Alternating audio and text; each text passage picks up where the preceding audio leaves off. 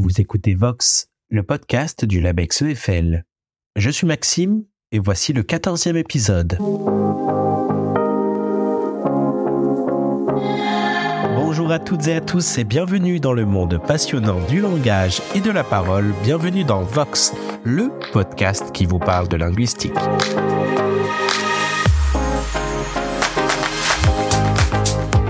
Parmi les objectifs du LabEx EFL, une part importante est laissée à la collaboration entre laboratoires dont les spécialités peinent parfois à se rencontrer. Notre épisode d'aujourd'hui parle d'une des plus stimulantes réussites de l'interdisciplinarité. Prenez d'un côté la linguistique computationnelle, actuellement boostée par les formidables développements de la puissance informatique, et de l'autre la linguistique de terrain, formidable outil à faire vivre la linguistique, mais qui demeure une pratique nécessairement limitée à une dimension humaine et donc fastidieuse.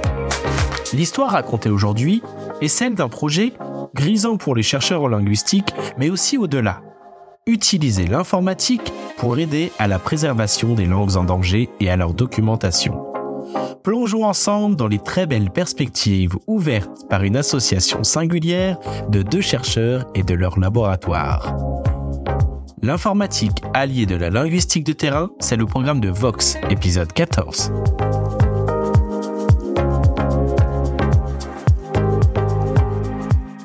Pour évoquer ce grand projet en détail, je suis heureux de recevoir aujourd'hui Alexis Michaud, chercheur au CNRS, membre du LACITO, Laboratoire de langue et civilisation à tradition orale, et membre du LabEx-EFL, responsable de l'opération LabField, ainsi que Guillaume Wisniewski, maître de conférence à l'Université Paris-Cité, membre du LLF. Bonjour à tous les deux. Bonjour. Bonjour. Pour débuter, je propose de remonter un petit peu en arrière. Comment vous êtes rencontrés et comment est venue l'idée de travailler ensemble sur ce projet? Quelle est la genèse de tout ça? Je peux me lancer. Donc, euh, je pense que on, a regardé dans les archives quand on a préparé l'émission et euh, donc on a commencé à collaborer ensemble en 2018 une première publication euh, ensemble. Et donc ça faisait déjà quelque temps que euh, Alexis euh, s'était intéressé au problème donc de on va dire documentation linguistique computationnelle. Donc à l'époque, il travaillait avec d'autres personnes plus éloignées, notamment du côté de l'Australie si mes, mes souvenirs sont bons.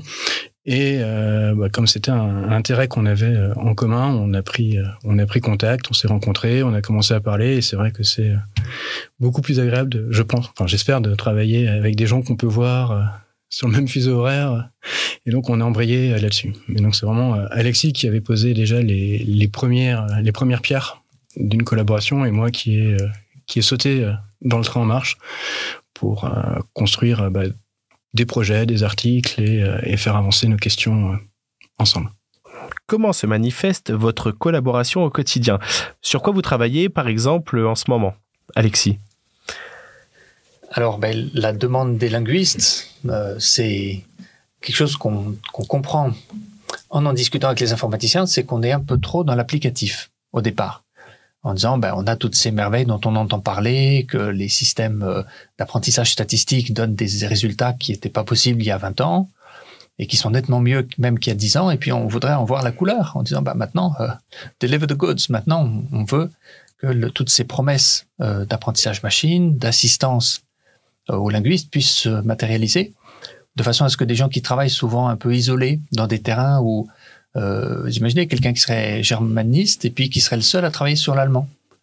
Ben, c'est pas la même que si on est euh, dans des, des, cercles qui ont des sociétés savantes, des colloques et tout. Et euh, pour recadrer les choses en linguistique de terrain, parfois il y a une linguiste qui va s'occuper de dix langues, 20 langues, tout un groupe de langues et être quasiment seul sur le domaine. Du coup, on a envie que des solutions ben, pour la transcription automatique de la parole, la reconnaissance de la parole, pour la traduction automatique euh, et pour la synthèse de la parole, même des synthèses d'images, puissent être développées et puis qu'on mette en place plein d'applications utiles, aussi bien pour les gens qui sont concernés euh, que pour euh, la recherche scientifique. Et au fond, en en discutant avec des collègues informaticiens, là, on a un peu des œillères trop applicatives, parce que pour que la collaboration s'installe bien, il faut que chacun y trouve son compte et qu'on ne soit pas simplement à mettre en place, à déployer des solutions qui effectivement existent, mais qui est une euh, composante exploratoire. Et à mesure que la conversation se déroule, on se rend compte qu'on a de l'or dans les mains, non seulement en termes linguistiques, puisque ça, on en est pleinement convaincu qu'en étudiant les plus petites langues, on a plein de choses à découvrir et de grandes, grandes découvertes à faire pour la, la science linguistique, mais aussi que pour les questions informatiques, le fait de s'intéresser à des petites langues va soulever tout un tas de défis euh, qui peuvent intéresser des informaticiens pour la recherche fondamentale que eux ne rencontreront pas nécessairement au fil de travaux qui s'intéressent bah, aux langues qu'on a sous la main. En gros, une trentaine ou une soixantaine de langues les plus parlées du monde. Alors, ça peut être des défis de divers types. L'un, c'est d'abord la structure des langues euh, dans lesquelles on va rencontrer des phénomènes qu'on ne trouve nulle part ailleurs. Euh, et on trouve, par exemple, les langues de Papouasie, Nouvelle-Guinée. On trouve dedans des éléments de, syntaxe qui sont typologiquement rares. Euh, nous, on est très intéressés par les langues qui ont des tons lexicaux, des tons grammaticaux. Un deuxième élément intéressant, c'est que le défi consiste à faire euh, des merveilles avec peu de données. Au lieu de dire bah, si 50 euh, 000 heures suffisent pas, bah, on va se débrouiller pour en récupérer 200 000 et puis ça passe.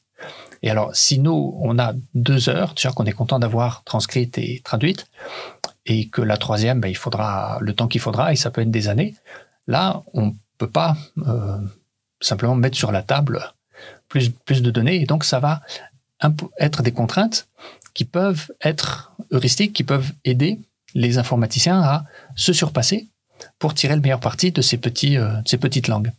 Ce qui est intéressant, c'est de voir qu'on est parti d'un besoin qui historiquement était très... Euh, les linguistes euh, posent, des, questions, demandent, aimeraient qu'on développe des outils, et qu'en fait, on a complètement déplacé euh, euh, cet objectif qu'on est vraiment dans une collaboration scientifique où bah, les linguistes ont des besoins, ont des problèmes. Ils vont venir nous voir, enfin, on va se rencontrer, on va discuter. Et en même temps, de notre côté, ça va faire émerger de nouveaux problèmes, de nouvelles questions. Et en fait, on est vraiment dans une, dans une stratégie gagnante-gagnante où on a chacun nos problèmes, on se rencontre et on arrive à avoir des solutions intéressantes aux deux questions. Et donc, on est vraiment passé de, alors, ce qu'on un terme au début qu'on aimait bien, qui était la linguistique outillée, qui était, qui donnait vraiment l'impression que, d'une certaine manière, les informaticiens se mettaient au service des linguistes à essayer de, euh, voilà, de leur développer des systèmes, de leur faciliter le travail et compagnie, à une situation, euh, en fait, où c'est deux scientifiques, deux communautés scientifiques qui se rencontrent et on arrive à avancer euh, nos problématiques ensemble. Donc typiquement, si je peux prendre deux minutes, hein, une question qui a de, de, très intéressante. Donc on a tous entendu parler de, euh, de ChatGPT ou euh, de BERT ou de voilà de ces gros modèles de, de langue absolument euh, fantastiques. Donc une question qui a euh, intéressante, on va dire pour les gens de entre guillemets ma communauté, c'est de savoir si euh, la capacité langagière de ces de ces modèles, donc la capacité à parler, va marcher pour toutes les langues de la Terre, ou si au contraire il y a des qu'on appelle des biais architecturaux qui vont être capables de, ne fonctionner alors typiquement que pour l'anglais, le français. Et donc une question qui est euh, qui est très intéressante, c'est de savoir, ben voilà, est-ce que hum, ces modèles vont vraiment marcher, comme dit, pour n'importe quelle langue, comme le marche le cerveau, au contraire, est-ce qu'ils sont spécifiques à certaines structures de langue, à certains phénomènes linguistiques? Et effectivement, donc un des projets qu'on a actuellement euh, avec Alexis vise à apporter cette question, de dire, bah, en considérant euh, toute la variété des langues euh, dont on sait l'importance que ça a d'un point de vue linguistique, est-ce qu'on est capable de développer ces modèles, d'adapter ces solutions à la totalité des langues? Et donc on a, on a un, terrain de jeu, effectivement. Bah, moi, de mon, mon, côté informaticien, me dit, je parle anglais, un peu français, ça m'arrive de travailler sur des corpus en espagnol, mais pour avoir vraiment accès à la linguistique, on a besoin de, de dialoguer avec euh, des linguistes comme Alexis l'alliance de l'informatique et la linguistique pour défricher de nouveaux euh, territoires de recherche et d'exploration, ça on a bien compris. Euh, Est-ce que vous pouvez nous donner quelques petits exemples très concrets de ce que vous avez réussi à faire, par exemple, dans les euh, premiers mois de votre collaboration? Qu'est-ce que ça a donné concrètement? Alors, donc effectivement, donc la, la collaboration euh, a commencé euh, sur une sur un aspect plus on va dire euh, très technique euh, très concret. Donc l'idée c'était vraiment de tester euh, un nouveau type d'approche. Donc euh, ce qu'on appelle l'affinage de modèles pour développer des systèmes de transcription automatique. Et donc on a encadré donc entre le Lacito et le LLF une stagiaire donc Cécile Macar donc il y avait c'était un projet assez enfin un projet un stage assez gros. Il y avait Alexis, il y avait Cécile, il y avait Séverine Guillaume Lacito aussi, et moi un peu. Où on a vraiment concrètement développé un premier pipeline, programme si vous voulez, qui permet on va dire assez facilement de euh, de transcrire d'apprendre des systèmes qui vont être capables de faire de la transcription phonémique donc vraiment cette idée de on donne euh, de l'audio en entrée on récupère du texte donc ici des phonèmes. Donc c'est vraiment la première étape du travail de linguiste documentaire, une des toutes premières étapes on va dire. Euh, c'est une étape qui était très chronophage euh, pour les linguistes. Et euh, voilà, donc on a réussi à développer ce système avec un, un certain succès pour quelques langues. Et donc c'était intéressant parce que donc il y avait un aspect entre guillemets très technique d'arriver à faire fonctionner le système. Euh, ça marchait beaucoup mieux que ce qu'on pensait. Un aspect très intéressant pour nous qui était de dire, euh, bah, regardez, euh, donc on avait pris, alors une des premières langues qu'on avait considérées, c'était le Jafug, après le, le. Ça marchait euh, avec des, des, donc qui sont des langues hein, dont personne n'avait entendu parler. En tout cas, moi, j'avais pas entendu parler avant de, parler à Alexis. Et donc, voilà, qui sont des langues très différentes. On a montré que ça marchait sur ces systèmes alors que c'était absolument pas euh, évident. Et surtout derrière, bah, en dialoguant, en allant, voilà, en discutant avec les linguistes, en regardant les transcriptions, quand est-ce que ça marchait, quand est-ce que ça marchait pas, on a été capable de comprendre, mieux comprendre les limites du système. Donc vraiment dire, par rapport à un travail, on va dire purement d'informatique, où les gens se contentent de prendre en général beaucoup de données. Donc typiquement, ce qu'on a fait avec le JAFO, qu'on aurait pu le faire avec le français, plein de gens l'ont fait. Vous prenez tous les textes de la Terre en français, tous les enregistrements audio, vous mettez dans le système, vous appuyez bien fort, vous sortez un score, et euh, en général, le travail s'arrête là. Là, on a vraiment eu un dialogue qui nous a permis derrière de mieux comprendre le système, d'arriver à identifier des limites, des choses qui marchaient bien, des choses qui étaient surprenantes, des choses qui l'étaient moins. Et c'était justement donc, tout l'intérêt de, la, collaboration de dire voilà, à la fois on a rendu d'une certaine manière service aux linguistes, à la fois nous on a appris des choses par rapport à nos problématiques, et c'est vraiment cette idée d'avancer euh, main dans la main, euh, donc la stratégie euh, gagnante, gagnant-gagnant dont je parlais tout à l'heure. Main dans la main, c'est, ce serait idéal, et c'est chouette qu'on, qu'on le voit comme ça. Et finalement, ben, c'est bien comme ça qu'il faut le jouer et c'est bien l'ambition. Après, peut-être qu'on doit aussi euh, aux auditeurs du podcast euh, le côté euh, un petit peu compliqué que ça peut poser, les difficultés réelles et qui sont au fond des découvertes qu'on fait au, fil de ce chemin-là sur des modes de fonctionnement qui nous appartient pas de changer puis qui ont leur raison d'être mais qui sont différentes d'une discipline à l'autre. Et par exemple, la temporalité euh, des recherches en informatique, des recherches fondamentales en informatique, ça se compte en années. Parfois, c'est en une question de mois. Et il peut y avoir une avancée qui fait que les gens comprennent très vite qu'il y a un nouvel outil qui rend euh, obsolète euh, non seulement tout un tas d'outils déjà existants, mais ensuite également des années et des années de recherche dans d'autres directions. Et du coup, ça, c'est quelque chose qui est un petit peu inquiétant pour des linguistes qui ont l'habitude de fonctionner avec des, projets qui n'ont pas d'énormes budgets, euh, que si le LABEX donne 15 000 euros pour euh, une certaine action, ou un an pour euh, un contrat, euh, ben c'est très bien et ça fait ça irrigue beaucoup d'activités en sciences du langage. En revanche, si le fait de développer un logiciel, les gens disent c'est entre 100 000 et 500 000 euros pour bien placer tous les boutons où il faut, faire les tests, etc. Et que on n'est pas sûr que deux ans après, euh, il faille encore utiliser cet outil-là, là, on est dans des coefficients d'incertitude qui sont très inquiétants pour, euh, pour nos disciplines. Tandis qu'à l'inverse, la temporalité des archives, euh, elle se compte plutôt en années, voire en décennies. Et si quelqu'un nous confie des données rarissimes et d'une valeur inestimable, vraiment irremplaçable pour une langue disparue, par exemple, en disant ben, pendant 50 ans, ces données doivent rester hors ligne parce que il euh, y a des, questions un petit peu délicates derrière liées avec euh, le contenu des enregistrements. Ben, on sera trop ravis de les héberger et nos partenaires qui sont les archives de France ont tout prévu en disant ben oui s'il y a des soucis d'atteinte à la vie privée il n'y a pas d'inconvénient à mettre des choses hors ligne pendant 50 ans et ça passe vite finalement 50 ans euh, quand on quand on y pense puisqu'on travaille pour la postérité lointaine. Alors trouver le, la façon de faire travailler main dans la main des gens qui ont les deux pieds dans des, ces domaines si différents, c'est un petit peu acrobatique. Alors après, l'acrobatie peut être aussi euh, un des beaux arts ou quelque chose de un défi intéressant à relever, mais on a cette euh, cette difficulté et aussi que, au fond, on parle d'une intersection entre deux domaines, mais il y en a un troisième. C'est-à-dire que la personne qui n'est pas dans la salle, ça n'est pas quelqu'un qui fasse des recherches en informatique, ni des recherches en sciences du langage, mais ce serait quelqu'un qui serait ingénieur, euh, on dirait peut-être euh, développeur, ou dans le temps on aurait dit analyste programmeur un petit peu, ou quelqu'un qui va euh, recueillir des consignes de, Guillaume, et puis ensuite lancer des expés, comme on dit, lancer des expériences, écrire de la doc, euh, faire en sorte que ça fonctionne, et puis se maintenir au courant des outils qui sont les, euh, ce qui se fait de mieux à l'heure actuelle. Et ça, euh, ça se paye. Parce que nous, on fonctionne beaucoup à la passion et au plaisir de, de ces recherches. On marche aussi à la gloire de publier des travaux qui ont euh, nos noms dessus. Et euh, ça marche. On, on, on est content pour ça. Mais on aura du mal à recruter des ingénieurs qui, eux, ne feront pas des prouesses au plan de la recherche, donc d'avancer euh, en, recherche euh, informatique fondamentale.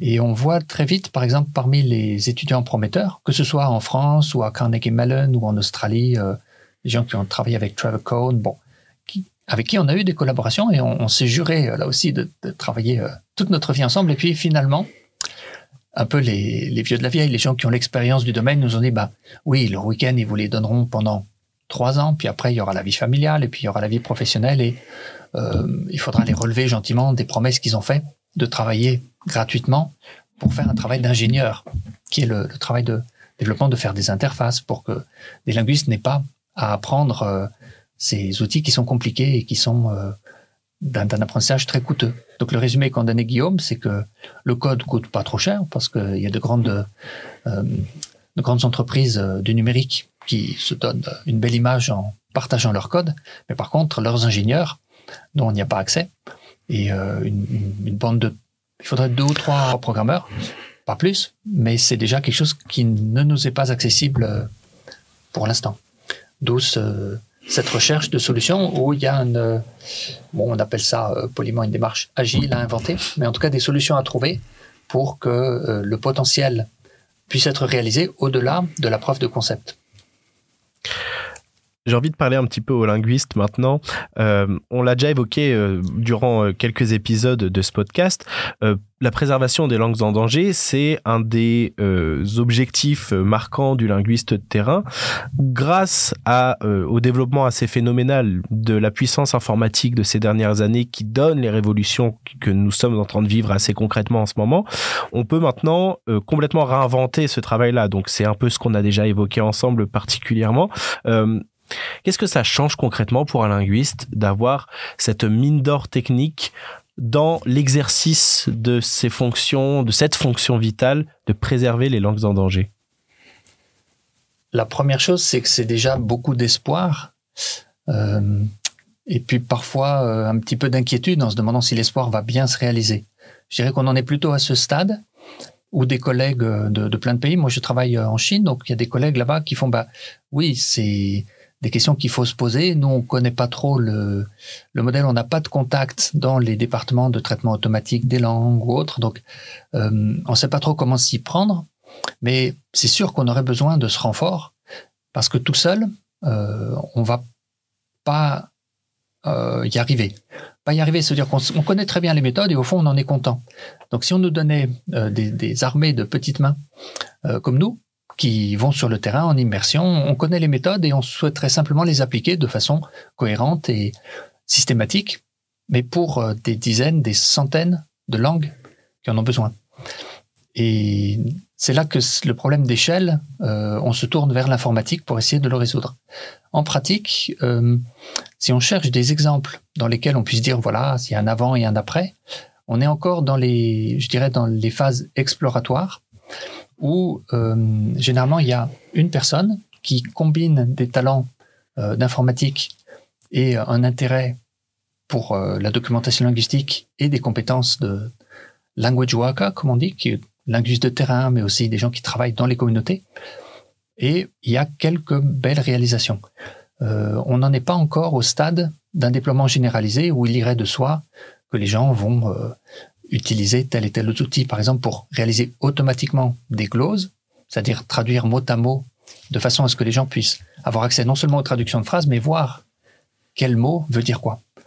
Et il existe actuellement beaucoup d'outils Donc euh, pour les étudiantes, c'est un gros besoin de formation, de connaître euh, les outils et parfois aussi cette inquiétude pour les personnes qui les orientent de dire bah, est-ce qu'on va les lancer plutôt vers Elan qui est le standard, plutôt vers Flex, plutôt vers Toolbox. Euh, est-ce que dessus on va essayer de greffer tel et tel outil, sachant que en fait pour quelqu'un qui connaît le ciment, le mortier et qui a posé des milliers de briques dans sa vie, il s'agit simplement de monter des murs de briques. Mais que ça, en fait, c'est une euh, alchimie dont il ne faut pas s'attendre que les linguistes de terrain l'apprennent et puissent ensuite jongler avec euh, des briques informatiques. Donc pour l'instant, on peut dire que c'est surtout un, espoir. On y voit beaucoup de lumière et on arrive à rendre certains services. la question du déploiement, dans les premiers temps, je me disais que c'était forcément une question de mois ou que l'année d'après, on y serait. Et au fond, euh, j'aimerais rendre la parole à, Guillaume pour que ce soit lui qui indique pourquoi il avait eu ce, réflexe à un moment où nous, on voulait y croire, mais très, très, très fort. Et puis, on avait besoin, au fond, de, pour les rapports, de dire que oui, ça y est, l'année prochaine, on y serait. Pour un projet qui s'appelle Elpis, Elpidos, l'espoir. Donc, euh, euh, le, terme en, dit long, qui donnerait accès aux linguistes à des outils de reconnaissance automatique de la parole avec une interface toute simple. Donc on arrive avec ce qu'on a, donc des fichiers, de l'audio, des transcriptions. On envoie tout ça dans ce qui se fait de mieux en termes de système de reconnaissance automatique de la parole, qu'on n'a pas eu besoin de programmer puisque le monde s'en charge pour nous, et on obtient euh, un, outil qui permet de d'écluser des quantités, euh, quelles qu'elles soient, d'audio pour établir des transcriptions.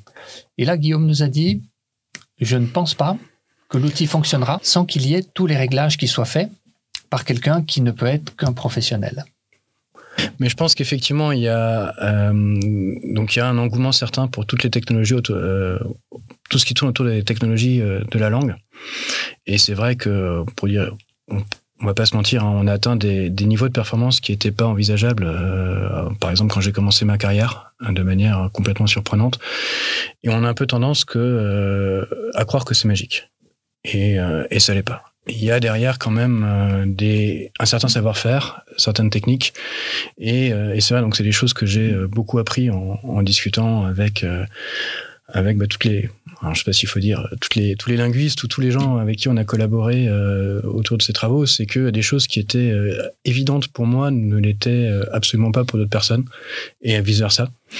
Et que bah, on peut pas demander euh, voilà être spécialiste en, traitement des langues c'est quelque chose qui demande beaucoup de beaucoup de temps beaucoup d'efforts euh, exactement comme de la même manière que d'être spécialiste en documentation linguistique ça demande du temps et des efforts et euh, bah, je pourrais pas partir sur le terrain euh, demain pour aller documenter une langue et malheureusement Alexis ne pourra pas demain me remplacer pour faire tourner les systèmes et donc voilà, il y a un temps. Il y a, il faut, il faut former les gens. Il faut que les gens voient l'intérêt. Et, euh, et c'est vrai que donc on va prendre, si on parle des entre guillemets des plus jeunes, donc des doctorants qui, euh, même s'ils connaissent, s'ils sont euh, habitués à toutes ces technologies, leur dire, bah, en plus de ton travail de thèse, en plus de ta formation à côté, en plus de ton travail de documentation des langues, de formation et tout ça, il va falloir que tu apprennes l'informatique et même les concepts de base du machine learning, on est quand même très très loin d'une solution euh, Google Translate sur toutes ces technologies. Et on rejoint un peu ce qu'on disait avant, c'est que euh, on a, voilà, on voit Google Translate, ça marche super bien. Derrière, on se rend pas compte de la quantité de travail, de, de tâtonnement qu'il y a eu pour arriver à ça. Et sur des problèmes, on va dire intersection, plutôt orientés vers les langues rares, on est encore dans une zone qui est, j'aurais envie de qualifier très fou au sens où on a plein de questions fondamentales auxquelles on n'a pas apporté de réponse. Donc on a on s'y attaque euh, avec Alexis et d'autres personnes autour de nous, euh, petit à petit apporter des questions, mais des, questions de base de euh, voilà, j'aimerais transcrire mes données, de combien de données tu as besoin Aujourd'hui, je suis pas capable d'y répondre. mon micro, il était placé trop à gauche, est-ce que ça a quand même marché ou pas? Aujourd'hui, ok, on a peut-être une idée un peu plus précise. voilà, on a trois speakers, trois locuteurs est-ce que ça va marcher sur un quatrième? On a toujours des doutes euh, là-dessus.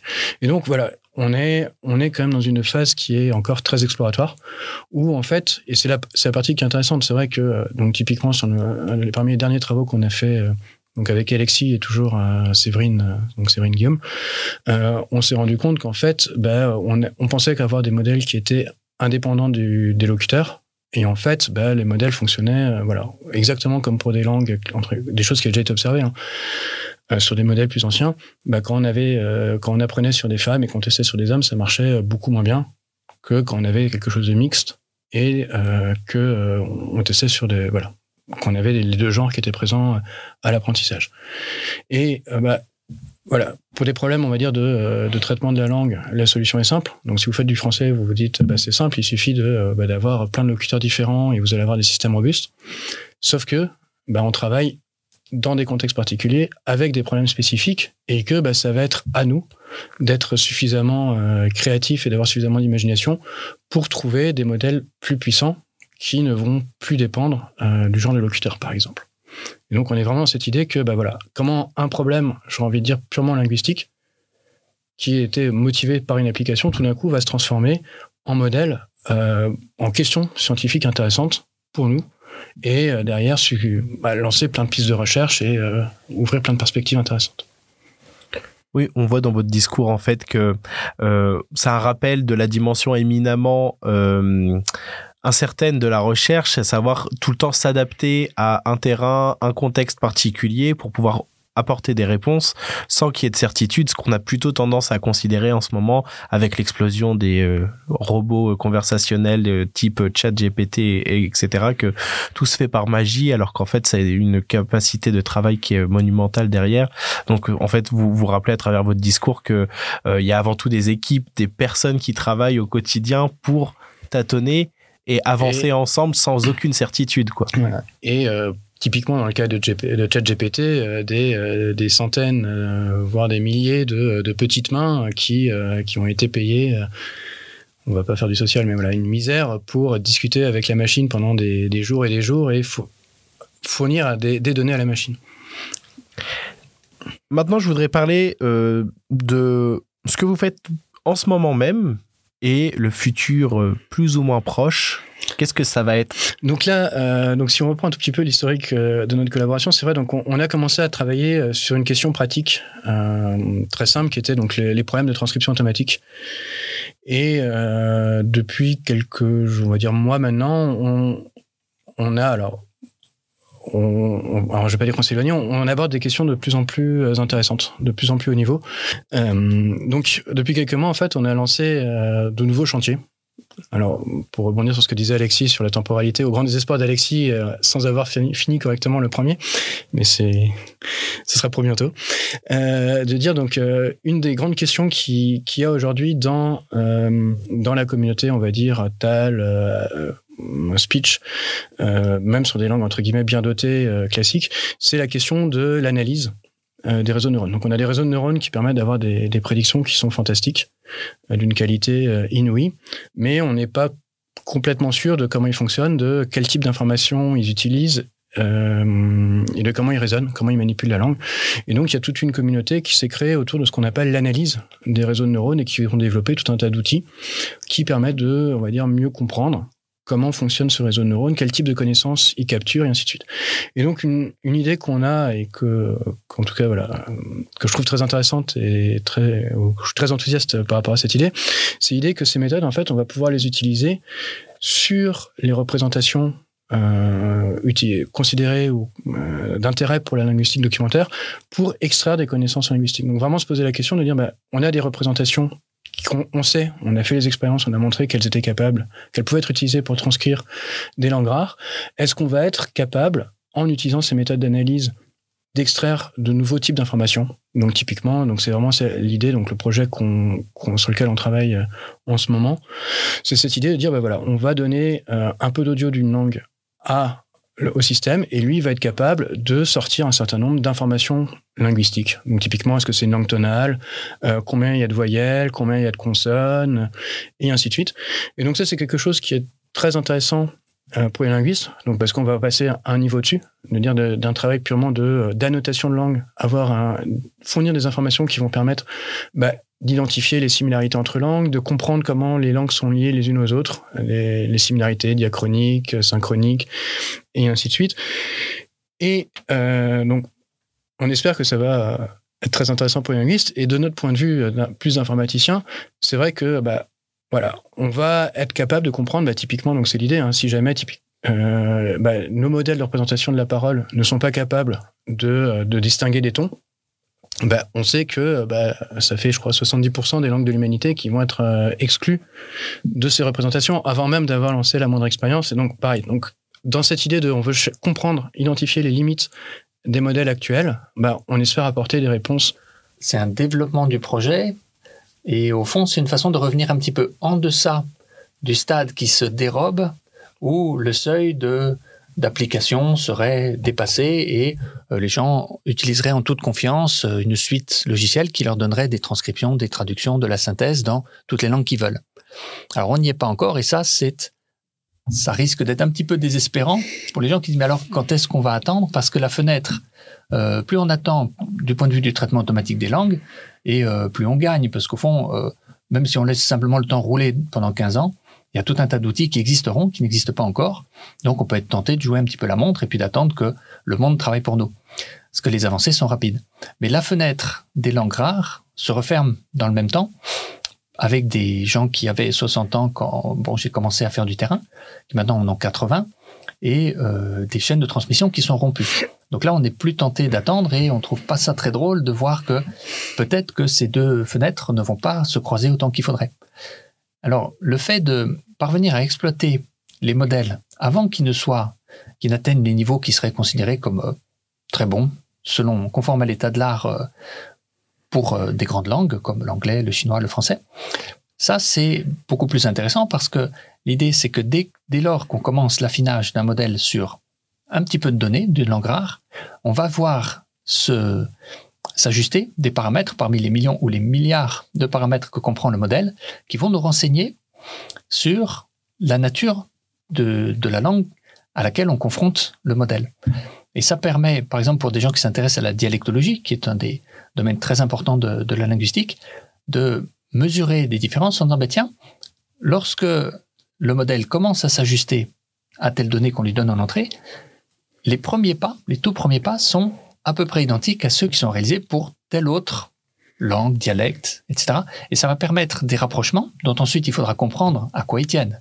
Est-ce que c'est euh, simplement une sorte d'accent qui fait qu'il y a des parlers euh, slaves et germaniques de locuteurs bilingues qui partagent beaucoup de prononciation par une sorte de d'habitude ou de, de paresse au fond, qui est un, ressort dont on connaît tous euh, l'importance et qui fait que quand on parle plusieurs langues, on va avoir tendance à faire converger certaines articulations. Euh, et donc, ça permet de représenter des paysages dialectologiques euh, avec toute la prudence qui s'impose, mais comme on le faisait déjà pour le texte, on a tiens, regardez, il n'y a qu'une différence pour tant de mots, ou pour tel et tel mot, il y a une distance que de tant de petits pas dont chacun est assez euh, naturel et conforme à ce qu'on attend en linguistique historique. Donc voilà, ça va être vraiment un, la même langue mais avec un accent ou le même la même langue, un dialecte un petit peu différent, mais qui va rester compréhensible et qu'on va pouvoir progresser dans ce domaine. Sachant que les expériences pour dire est-ce qu'il s'agit de langue ou de dialecte, bon, en gros, il n'y a pas de distinction claire qui permette de, dire positivement, là, hop, ça n'est plus un dialecte, c'est une langue. Mais malgré tout, ce critère d'intercompréhension euh, est important, que quand on ne comprend plus ce que disent les gens, c'est plus la même langue.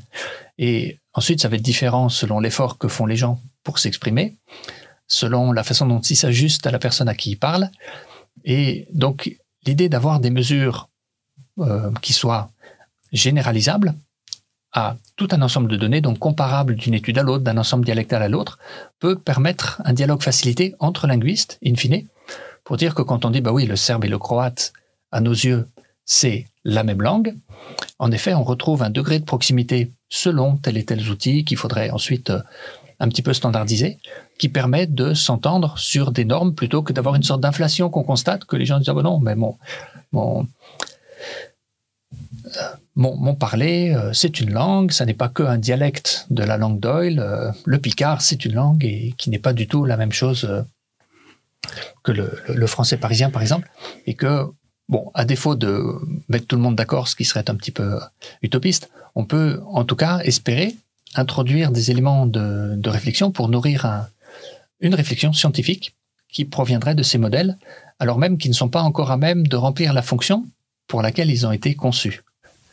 Puisqu'il s'agit d'une émission euh, pour le, LABEX euh, fondement empirique de la linguistique, on va avoir euh, une pensée pour l'une de ses fondatrices, Jacqueline Vessière, qui est aussi une pionnière de ce dialogue entre ingénieurs et linguistes, et qui nous avait peut-être préparé à ça, pour lui rendre ce qui lui appartient, qu'arrivant d'un centre de recherche qui est devenu bah, celui de, France Télécom, quoi, à Lannion, venant à l'université, elle nous expliquait bien qu'il fallait pas avoir de, complexe vis-à-vis des ingénieurs en disant bah, oui, vous êtes impressionné parce qu'ils savent faire plein de choses que vous savez pas faire, et c'est vrai.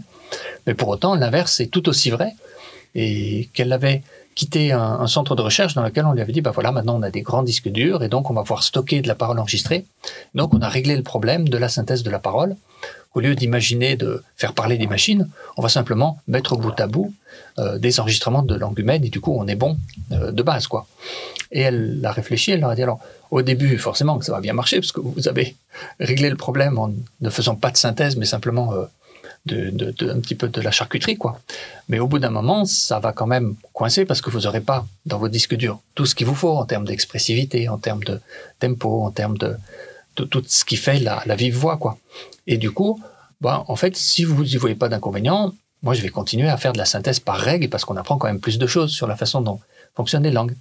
Et là, le patron lui a dit, bah, désolé, ce qu'on te demande, c'est pas ça. Elle a dit, pas de problème, je vais aller voir ailleurs. Et elle est venue à l'université, tout en nous expliquant des tas de choses sur ce, dialogue, son importance, et euh, qui nous a permis, donc, au fond, le projet du, LabEx, qui porte, euh, ça c'est moi qui le dis, mais qui porte en partie sa patte, favorisait ce, dialogue de même que d'autres euh, éléments institutionnels qui sont très importants pour nous. Il y a un groupement de recherche linguistique, informatique, formelle et de terrain à l'initiative de l'Institut des sciences humaines et sociales du CNRS et un institut des langues rares, ILARA, de l'école pratique des hautes études, qui sont autant de cadres très importants où ces disciplines rares, euh, d'études des langues rares, trouvent un, lieu où non seulement elles peuvent s'épanouir, mais en plus euh, dialoguer par exemple, faire dialoguer les langues euh, anciennes, étudiées par l'écrit, et les langues rares qu'il faut documenter aujourd'hui et qui sont à tradition orale, donc sans écriture. C'est un projet qui est extrêmement porteur, extrêmement important, et au fond, qui repose sur des méthodes communes, qui demandent une érudition longue, etc. Et donc, la collaboration ensuite avec les, informaticiens euh, est d'autant facilitée par des, structures qui se fixent cette collaboration comme leur, euh, leur objectif. En guise de conclusion, j'aimerais avec vous faire un, un petit peu de science-fiction ou du moins de faire marcher vos imaginations, ce sur quoi vous êtes en train de travailler en ce moment. Qu'est-ce que ça pourrait donner en application, je dirais, euh, pratique. Alors, on, enregistre cette émission euh, début 2023 et c'est l'occasion de, saluer l'apparition toute récente d'un livre qui s'appelle La République et les langues du linguiste Michel Donnet et qui revient avec euh, bah, un talent d'enseignant que lui connaissent euh, tous ses élèves euh, et tous ses étudiants, tous ses étudiantes sur les questions de ce que représentent pour les gens les langues qui parlent et notamment la langue maternelle et les langues qui ont été celles de, leurs ancêtres au fond. Et dans ce livre on trouverait, je pense, toutes les solutions, toutes les réponses à cette question de l'importance social et puis individuel, psychologique de ce qu'est de pouvoir être fier de la langue qu'on parle et s'appuyer sur une compréhension de ces structures pour ensuite aborder les langues vivantes étrangères et euh, les langues notamment du pays dans lequel on grandit. Euh, il y a beaucoup de gens qui sont citoyens de pays plurilingues et euh, à qui on demande de, en fait, d'oublier leur langue maternelle. Ça a été un errement, il faut le dire clairement comme ça, de la République française de penser qu'à défaut d'avoir un roi comme symbole, on allait ériger la langue française en symbole d'unité nationale et que toute tentative euh, de, s'accrocher à des patois qui étaient déclarés caduques était un danger pour l'unité de la République. Et ce qui a été un traumatisme profond pour de nombreux locuteurs qui ont perdu leur langue et qui ont perdu toute confiance dans leur faculté d'expression, ce qui est pas rien quand même pour un être humain. Et ensuite, si on regarde dans la situation actuelle, il existe en France des dizaines de langues régionales. Je crois qu'on est à plus de 70. Bon, évidemment, ça dépend comment on compte, mais le fait de pouvoir mieux les intégrer dans l'enseignement, sachant qu'on n'est pas un pays dans lequel ce soit impossible, et ça, c'est plutôt une chance, c'est des, des, enjeux qui sont d'une très grande importance pour la reconnaissance que les gens ont de ce qu'ils sont. Au fond, enfin, bon, après les questions d'identité, euh, c'est peut-être pas le bon terme, mais en tout cas de l'accès qui est le leur au langage se fait par une langue ou plusieurs langues et qui sont autant de richesses. Et pour apprendre à les apprécier, il faut une, une formation et une reconnaissance. Donc le travail qu'on fait peut amener à redonner aux locutrices et aux locuteurs de langues rares la fierté de les parler, euh, un accès à des variétés qui généralement sont considérées comme prestigieuses parce que le temps passant, les gens sont conscients que bon, ils utilisent beaucoup d'anglais euh, quand ils parlent français et que bon à l'école ça se porte pas bien, que s'ils sont en Chine, bah, ils parlent surtout chinois et puis un petit peu le na ou le ou le nasi et que bon c'est ils sont embarrassés auprès d'un linguiste qui vient les voir en disant bah nous on parle plus bien, les vieux qui savaient ils sont morts maintenant. Et c'est ce qu'on disait à André-Georges Audricourt quand il faisait ses enquêtes dans les années 60, vous voyez, du siècle dernier. Donc face à ça, il y a un enjeu extrêmement important de euh, la reconnaissance de la valeur de toutes les langues et du projet universel que constitue la description de chacune d'entre elles, chacun à notre échelle. Je n'ai pas trop d'idées de ce à quoi ça va ressembler. Je sais à quoi j'aimerais que, en tout cas, on va dire par rapport à mes travaux de, recherche ou mes thématiques de recherche. Donc moi, je veux vraiment des questions, on va dire, à moyen terme, où euh, qu'on ait une meilleure idée de comment fonctionnent euh, les méthodes, de leur portée, avec cette optique, on va dire, à plus long terme, d'avoir des, un chat GPT qui fonctionne pour, euh, pour toutes les langues de la Terre, hein, les 7000 et quelques langues que, qu'identifient les linguistes. Donc aujourd'hui, euh, il y a des gens qui se sont amusés. Hein. Effectivement, vous faites ChatGPT en anglais, vous faites ChatGPT en français, ça marche plutôt bien. Euh, vous faites ChatGPT euh, dans une autre langue, ça descend quand même, la qualité descend très très vite. Donc c'est Alexis qui m'a envoyé je sais plus quelle langue tu avais vu. Tlingit. Voilà, une langue amérindienne. Voilà, qui, où les gens disent effectivement ChatGPT parle Tlingit, mais il génère des mots, voilà. Il y a, c'est tout. Et donc vraiment cette idée de bah, avoir ces technologies, ce niveau de technologie pour toutes les langues.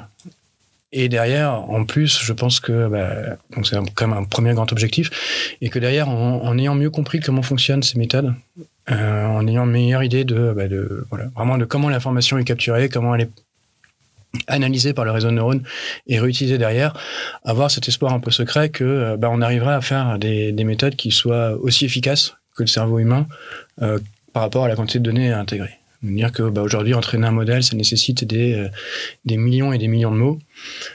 Euh, on a plein de raisons, plein d'explications à ça. Bah, peut-être que une fois qu'on aura vraiment compris comment, euh, comment fonctionnent ces modèles, on arrivera à faire, plutôt que de faire du big data, faire du beautiful data et arriver à prendre des modèles qui soient vraiment efficaces à partir de très peu de données.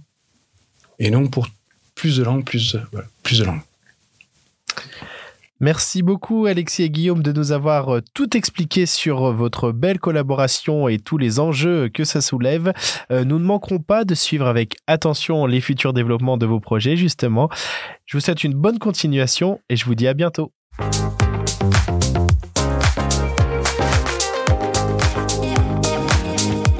Rendre possible des projets transverses afin de repousser les frontières de la recherche en sciences du langage. Voilà l'une des missions principales du LabEx EFL.